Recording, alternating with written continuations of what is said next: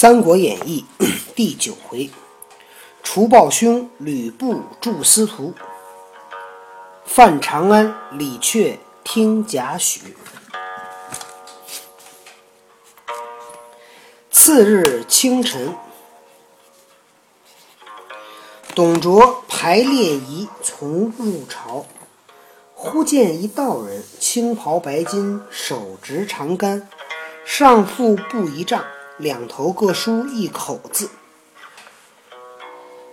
卓问素曰：“此道人何意？”素曰：“乃新样之人，呼将士驱去。”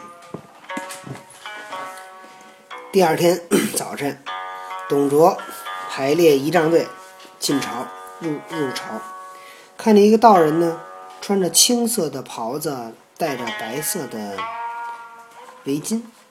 手里边拿着一个长棍，棍上绑着一一一个布条，有一丈，两头呢各写着一个口字。董卓问李肃说：“这道人什么意思啊？”李肃说：“这个是心里有病的人，样就是病的意思，所以命令将士把他给我赶出去。”卓进朝，群臣各具朝服，迎谒于道。董卓走进朝廷。大臣们都在两边穿着朝服迎接他，拜见，业绩拜见。李肃手执宝剑，扶车而行，到北邺门，军兵尽挡在门外，独有御车二十余人同入。董卓带着多少人呢？这是没说，就这帮将士都不让进了，就董卓带着二十个随从进去。董卓遥见王允等各执宝剑立于殿门，惊问素曰：“持剑是何意？”董卓老远一看王允，这些人拿着宝剑站在大殿门口，很吃惊，问李肃：“他们拿剑什么意思？”肃不应，推车直入。李肃也不答应，推着车往里走。王允大呼曰：“反贼至此，武士何在？”反贼在这儿呢，武士们都在哪儿？两旁转出百余人，两边出来一百人，持戟挺槊刺之。卓裹甲不入，伤臂坠车，大呼曰：“吾儿奉先何在？”董卓呢，随身穿着铠甲，这个武士们这个几根槊都扎不进去。董卓的胳膊受了伤，对吧？他的铠甲没保护胳膊，从车上掉了下来，喊：“我儿子奉先在哪儿？”吕布从车后厉声出曰：“有诏讨贼，一戟直刺咽喉。”李肃早割头在手。吕布从车后边大喊一声：“有诏书讨伐董贼！”一戟刺中董卓咽喉。李肃呢？把那个董卓的头砍下来。吕布左手持戟，右手怀中取杖，大呼曰：“奉诏讨贼臣董卓，其余不问。”将吏皆呼万岁。奉皇帝诏书讨伐董贼，其他的人不问责任。这些将吏们都很高兴，万岁万岁！万岁万岁万岁！后人有诗叹董卓曰。霸业成时成为帝王，不成且作富家郎。谁知天意无私取，梅屋方成已灭亡。霸业成时，这个董卓霸业已成，马上就有机会在东当皇帝了。就算做不成，也是非常的有钱。谁知天意无私取，谁想到天意不让，梅屋方成。已灭亡。这煤屋刚盖好就结束了。却说当下，吕布大呼曰：“助卓为虐者，皆李儒也，谁可擒之？”就是李儒老给董卓帮忙，谁把他给我抓住？李肃应声愿往。忽听朝门外发喊，人报李儒家奴已将李儒绑缚来献。李父、李儒被家里人。给绑来了。王允命副副侍曹复弑曹斩之，送到集市上给李儒杀了。又将董卓尸首号令通衢，把董卓这个尸体摆在大马路上。卓尸肥胖，看尸军士以火置其其中为灯，高流满地。董卓是个大胖子，看守尸体的军士呢，就弄一个灯影儿放董董卓的肚脐眼上点灯。他太胖，肚子里油都流出来。百姓过者，莫不手掷其头，足见其尸。路过的老百姓过来都要踢他一脚，就太恨他了。王允又命吕布同黄埔松、李肃领兵五万至梅屋，抄集董卓家产人口。王允命令吕布还有黄埔松、李肃带着五万人到梅屋抄董卓家去了。却说李榷、郭汜、张济、樊稠闻董卓已死，吕布将至，便引了飞熊军，连夜奔凉州去了。这四个将军跑了。吕布至梅屋，先取了貂蝉，哎，先把貂蝉找了，这是吕布来的主要目的。黄甫松命将屋中所藏良家子女进行释放。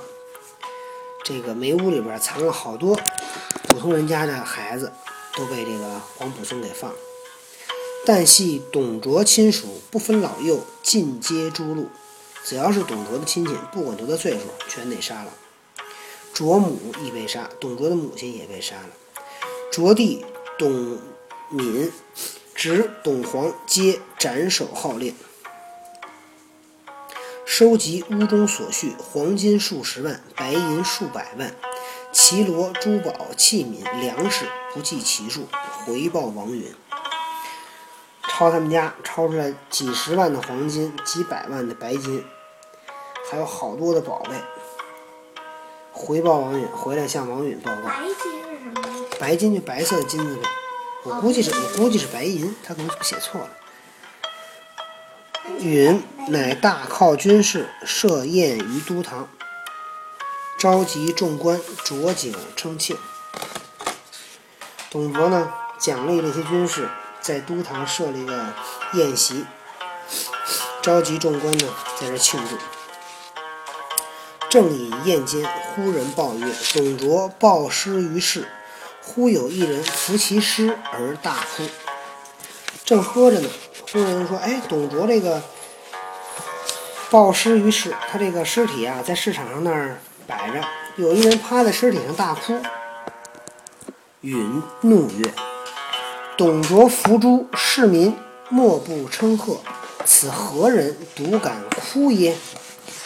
董卓被杀了，老百姓们都说好，为什么这个人就给董卓来来哭董卓呢？他怎么敢来哭呢？帮人也不知道怎么谁呢？可以看一看。待会儿。遂唤武士与武秦来，把他给我抓来。须臾，秦至。须臾不一会儿，秦至抓来了。众官见之，无不惊骇，害惊骇害怕，吃惊和害怕。原来那人不是别人，乃侍中蔡邕也。允叱曰：“董卓逆贼，今日伏诛，国之大幸。汝为汉臣，乃不为国庆，反为贼哭，何也？”董卓是个逆贼，今天被伏法被杀了，这是国家的幸事。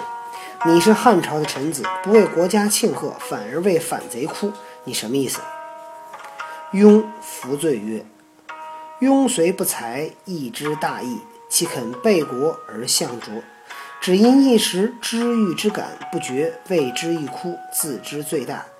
愿公见谅。倘得穷守削越足。”使续成汉史，以赎其孤，庸之幸也。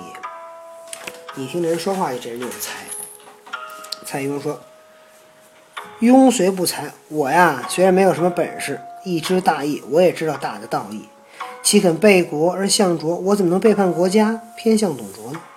只因一时知遇之恩，只是因为有一时啊，曾经这个董卓这个提拔了我。”不觉为之一哭，所以我有点伤心。自知罪大，我知道这个罪过很大。愿公见谅，请原谅我。倘得穷手越足，穷手把头上的头发都剃掉，越足把脚砍了，使续成汉历，让我呢去汉史去编写汉朝的史书，以赎其辜来赎罪，庸之幸也。这是我的一个幸运。说你啊，别杀我了，对，哪么惩罚我，然后呢，让我继续去帮助汉朝写这本历史书。众官惜庸之才，皆力救之。大家都可怜蔡邕的才华，都想救，都都要去救他。太傅马日丹亦密谓允曰：“伯皆旷世异才，若使续成汉史，成为盛世，且其孝行素著，若居杀之，恐失人望。”这人说啊，说这个。伯喈说的就是蔡邕，这个人呢是一个非常啊，是一个非常有才的人。要是他接着去写这个汉朝的史书啊，这可是好事，是吗？说呢，他这个人呢，平时呢又非常的讲究那个孝顺。如果现在仓促的把他杀了，可能呢会失掉人们的心。允曰。昔孝武不杀司马迁，后使作史，遂至谤书流于后世。方君国运衰微，朝政错乱，不可令佞臣执笔于幼主左右，使吾等蒙其善意也。古代啊，过去啊，孝武帝没有杀司马迁，让他做史书，结果呢，司马迁在史书里边写了好多诽谤的话。现在这个国家呢，这个这个国力衰弱，朝政很乱，我们不能让这个坏人在皇帝边上来那个记录历史，这他都会说咱们坏话的。日丹无言而退，没得说，走了。司谓众官曰：“偷偷的跟各位说，王允其无后乎？善人，国之计也；制作，国之典也。”灭迹废典，岂能久乎？王允呐，这个也活不长。善人，国之计也，对人好，这是国家的一个纪律。制作，国之典也。这个不太明白。灭迹废典，把这个纪律典典籍都废掉，这个国家还能长久吗？当下王允不听马日丹之言，命将蔡邕下狱中。缢死，把这个蔡邕给勒死了。一时士大夫闻者尽为流涕，士和大夫听说的都在哭伤心。后人论蔡邕之哭董卓，故自不仕。后后面的人一提起蔡邕哭董卓这件事儿啊，就觉得这个处理的不好。允之杀之，亦为以慎。王允杀他也是太过分了。有诗叹曰：“董卓专权似不仁，世中何自敬王身？当时诸葛笼中卧，安肯轻身事乱臣？”董卓专权，对吧？不仁义。世中呢？为什么敬自己去把自己的命给丢掉了，对吧？就说的是蔡邕。当时诸葛亮干嘛呢？在隆中那儿当农民呢。安肯轻身事乱臣？当时的朝政这么乱，诸葛亮呢也不会出山，对吧？这是这个会出山也是给自己找麻烦。董卓呢就这么死了。接下来呢要去讲那个李榷他们那四员将的事儿啊，咱们明天再见。